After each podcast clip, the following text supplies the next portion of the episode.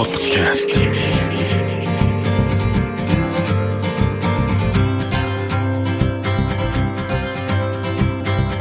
おはようございます。石川みです。日曜日のこの時間関東2500個の酪農家の皆さんの協力でお送りするこの番組。暑い日は牛乳で熱中症予防。絞りたての話題をお届けします。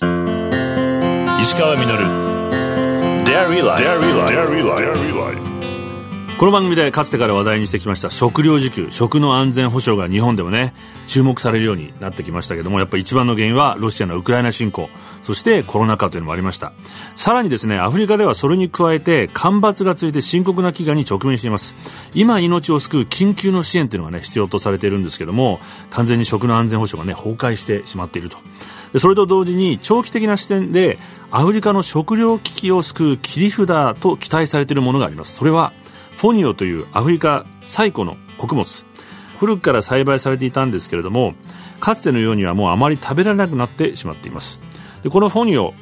乾燥した痩せた土地でも成長し干ばつにも強いです。単に種をまくだけで数日で発芽して6週間で収穫できます。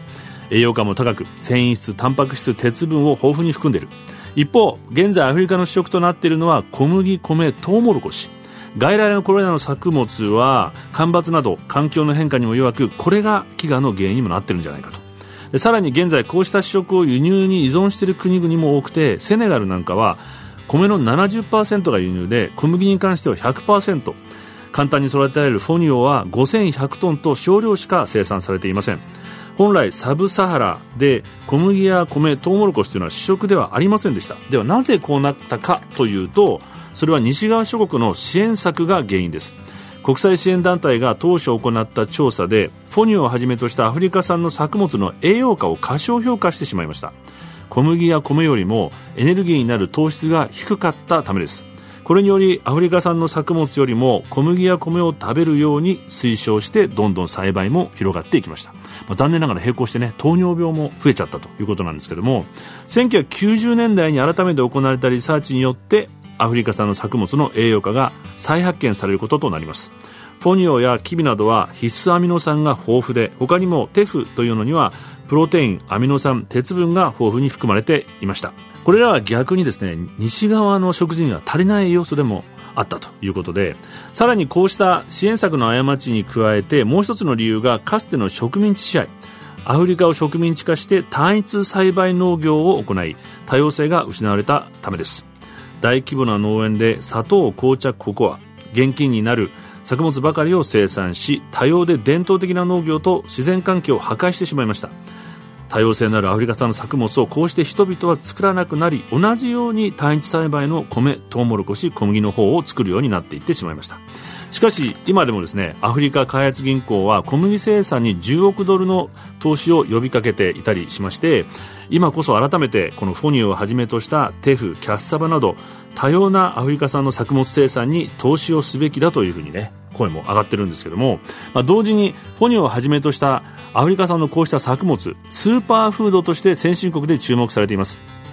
フォニオを作れば売れるという生産者が増えることもこれによって期待されているんですけどもニューヨークではちなみにこうした生産者を支援する NGO がスタートしヨレレというブランドでフォニオを販売したりをして人気になっています。しかしこうしたブームに乗ってすでにヨーロッパのバイヤーが地域住民が食べるはずのフォニオを大量にコンテナで購入するということも起こり始めていて懸念されています。フォニオ豊かな国の健康食としてのスーパーフードではなくアフリカの飢餓を救う本物のスーパーフードにしなければいけないと思います。石川實。Dairy Life 石上がやってますデイリーライフ。先週について今朝もこの方をゲストにお迎えしています。土の研究者藤井和道さんです。おはようございます。おはようございます。今日も楽しい話よろしくお願いします。よろしくお願いします。で他にはこう例えばどんな土があるんですか？僕はブラジルで見たことがある。まあアフリカも同じですブラジル？はアフリカっていうのは赤い土が多いって鉄があ鉄分が多い鉄が錆びたものだけがもう集まってる。僕はアメリカ行くとそれちょっとたまにあります。アメリカも地質的に古いんですよ、はい、土は古いのと乾燥すると赤くなる。だからなんだそれ鉄フライパンで焼くと赤くなっていくんですよ。えそれが起きてるってこと？それがそれが世界でも起きてるんです。鉄とアルミニウムがちょっとあるんですね、うんうん、だから鉄を取り除くとアルミニウムが取れたりするだからボーキサイトとかってなんかあの、スマホの材料になってるアルミニウムボーキサイトっていうのはその赤い土が化石になったもの。そこからアルミニウムを取り出してスマホになってるんですけど困ったことに肝心な作物育てるためのリンだとか窒素だとかそういったものがからっきしだからないんだ。でもブラジルとかでも最近こう食べ物いっぱい作ったりしてるじゃないですか。よくご存知で、そうなんです鉄はですね実はにあの日本の黒木土とちょっと似ててふかふかだけしてるんですよ。なのでちゃんと肥料入れてやって、えっと、サトウキビだとか大豆だとかトウモロコシとかやって、でそれを牛に食べさせて、あるいは鶏に食べさせて、それで日本に牛だとか鶏の肉としてね、はいはいえっと、でそのお金と肥料のお金でで肥料あのもしもお肉の方が儲かるちょっとでも儲かるってやると広大な土地があるもんですから、熱帯雨林をどんどん切り開いてお肉に作って儲けることがあできると。のできるようになった。だでも、まあ、難しいのはそれで熱帯雨林もいっぱい切り開かれちゃったのでね。ねだからそこの辺の問題っていうのはやっぱりあの悩ましいところ。あとそれがまあ結構厳しい環境の土じゃないですか、はい。豊かな土ってどういうのが僕が見た中だとアメリカのトウモロコシ育てたりカナダで小麦育ててるとこは本当に土が黒いんですね。チェルノーゼムって言われて黒い土っていうんですけどそれは本当にまあプレーリーだとかそういうふうに名前名前がありますけど、はいは土だけ見るとやっぱりさっき言った日本はカルシウムが雨で流れてしまうって言いましたけどそこはですねカルシあの雨が少ないもんだからカルシウム残ってるんですよね。しかも平地だ。そうなんだだらっ平らだから。流れないんだ。でもそこの土の弱点は水がないってことなんですね。そうか地下水汲み上げてくるんですよ、それ地下水がなくなった時にはちょっと危ないっていう。そういう意味では本当に完璧な土ってないんですね。みんな何がしか悩みを抱えてるっていうあなるほど、はい。そこに人間がいろいろとこう手を加えながら、はいはいはい。やってっから。どうやってうまく付き合っていくかっていう。あなんか今ほら、ウクライナの何でしたっけ、チェルノーゼ。チェルノーゼ。はい。あれもそれであのカナダとかと似てる土なんですか？あ同じ。全く同じでさっき関東ローム層が黄砂飛んできたって言いましたけど、同じように氷河期にドイツとかノルウェーとかそんなところの土を氷河が削った時に乾いた土煙がふわふわふわふわってか風に舞ってそれがね着地したところがウクライナなんですよ。しかもそこで植物が夏育ったものが、えっと、夏はですね微生物が本当は元気なはずなんですけど夏は乾燥するから微生物があんまり元気じゃなくてゆっくり落ち葉が分解すると。で冬は雨が多いんだけど今度寒いから分解しない。そういうことでなかなかあのお落ち葉があの二酸化炭素までならないんですね。そうするとす土の中に残って黒い土になっていくっていうそういうきあの気候条件もかなり得していると。であと雨が少ないからカルシウムが土の中に残ってくれて土は酸性でもアルカリ性でもなくて中性っていうそういういろんな条件があってヒトラーもやっぱりウクライナ欲しくてウクライナに行ってますし今プーチンがやっぱりウクライナ来てるのも、一つにはやっぱそこの土がいいっていうのは、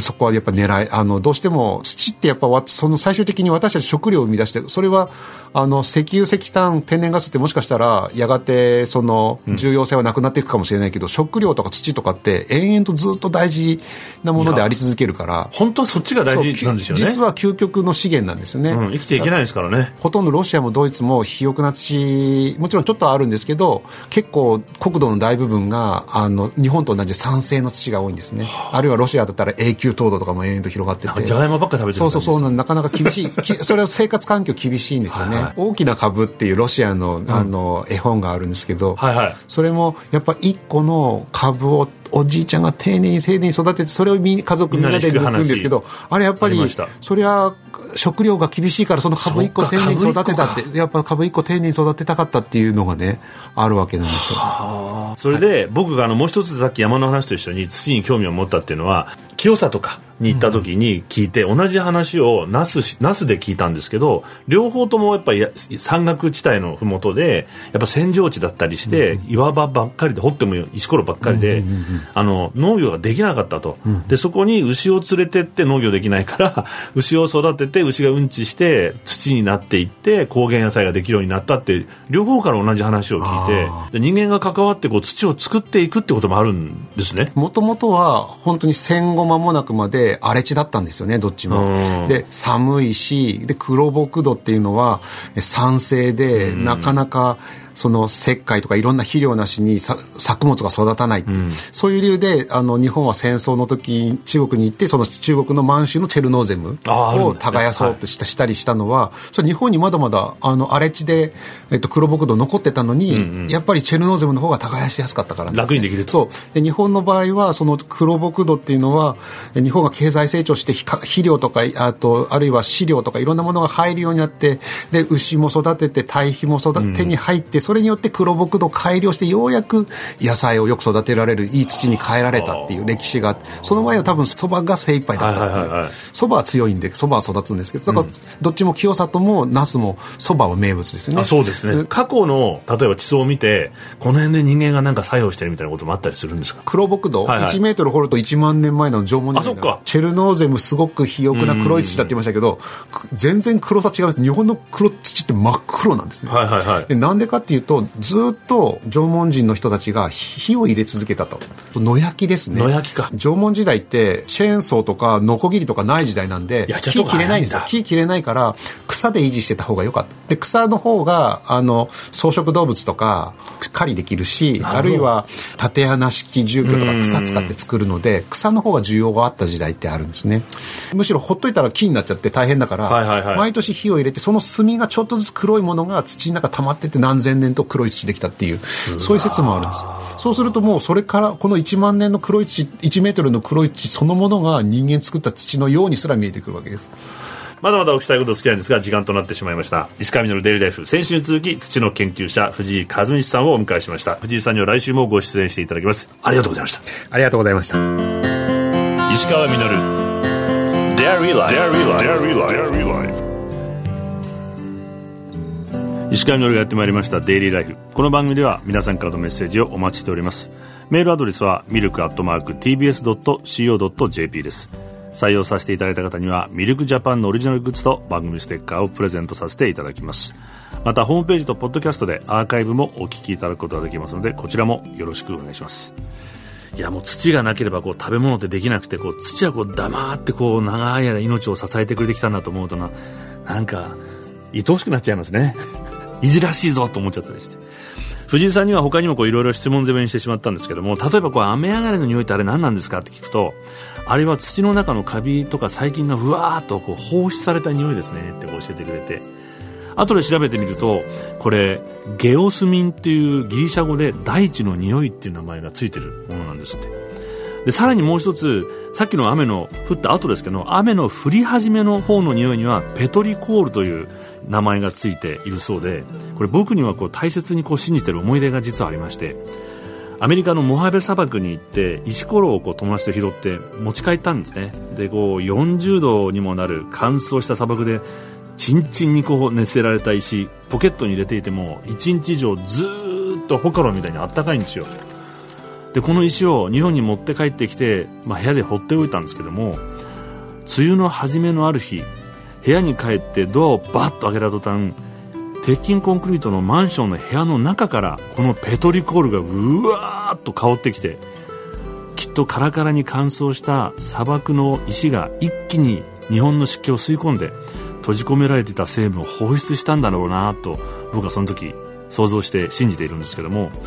このペトリコールこれも後で調べてみたらギリシャ語で石のエッセンスという意味があるそうなんです。今度雨が降ったら大地や石の息遣いを楽しんでみるのも悪くないと思います。石川稔デイリーライフ。この番組は関東2500個の酪農家関東生乳関連の提供でお送りしました。石川稔 Dairy Life